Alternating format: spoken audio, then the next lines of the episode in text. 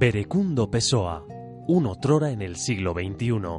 Muchos le han emparentado con el más famoso escritor portugués, otros aseguran haber leído que aparece como soldado de fortuna a las órdenes del coronel Aureliano Buendía.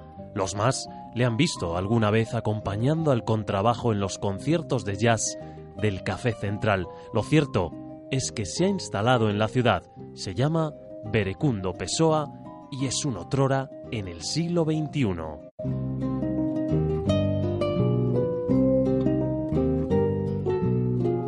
Confieso que me gustan especialmente esas tiendas pequeñas, locales de artesanías y oficios que poblaban antes el centro histórico de las ciudades y que poco a poco muchas de ellas van desapareciendo en aras de una modernidad a veces mal entendida.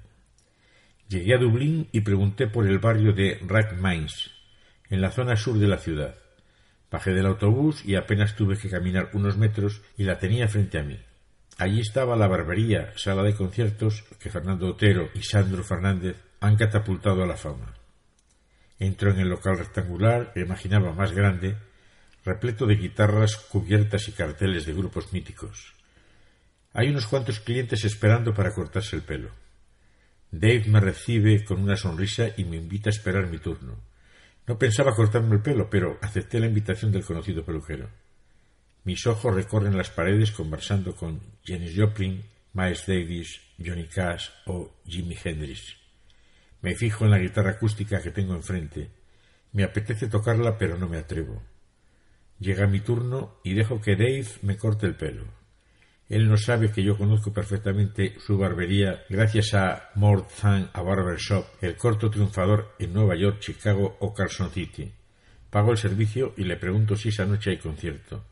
Me dice que sí, que a las ocho actúa un joven grupo irlandés. Vuelvo a la hora del concierto y ya hay mucho público. El sofá y las sillas se han colocado mirando al improvisado escenario y los lavabos, llenos de hielo, se han convertido en enfriadores de cervezas. El concierto resulta un éxito, sin apenas medios, pero se respira autenticidad. Al acabar se recompone y prepara el local para, a la mañana siguiente, seguir con su actividad de peluquería. El Teatro Municipal de La Bañeza, la semana pasada, se convirtió por una hora en esa peluquería para visionar More Than a Barber Shop dentro de los actos encuadrados en los trece encuentros con la música.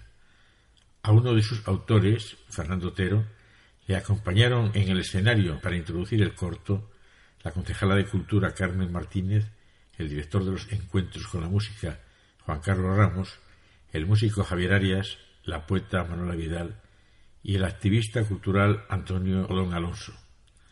Luego el visionado del corto, donde yo soñé que había estado ya en la barbería dublinesa, y en el magnífico escenario del teatro, después del corto, la banda de los profesores de jazz y música moderna de los encuentros con la música, compuesta por Javier Arias, Julio Ayer, Pepe López, Jorge Majo y Yasser González, nos recrearon los conciertos de la Abner Browns Barber Shop para que no faltara de nada.